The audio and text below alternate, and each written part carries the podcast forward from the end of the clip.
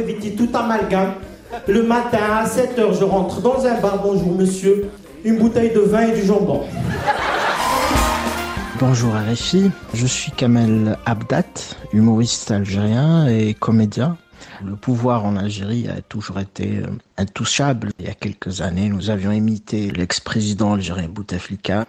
Aujourd'hui, malheureusement, on ne peut plus le faire et aussi euh, tous les fanatiques, tous les fous de Dieu, mais aussi à d'autres sujets aussi qui demeurent euh, tabous, tous les thèmes liés aux frustrations sexuelles, ou la liberté de la femme, etc.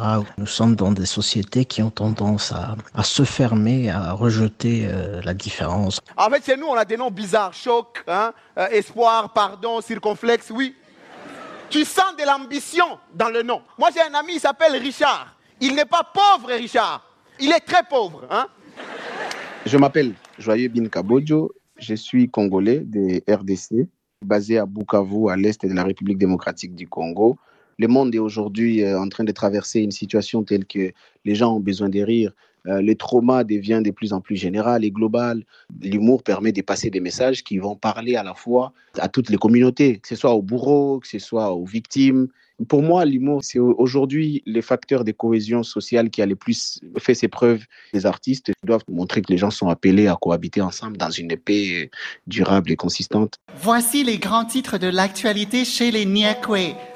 Hollywood menacé par la mafia chinoise. Actuellement, le tournage du film d'auteur Transformer 4 a lieu à Hong Kong, un tournage qui a été perturbé par le racket des mafieux.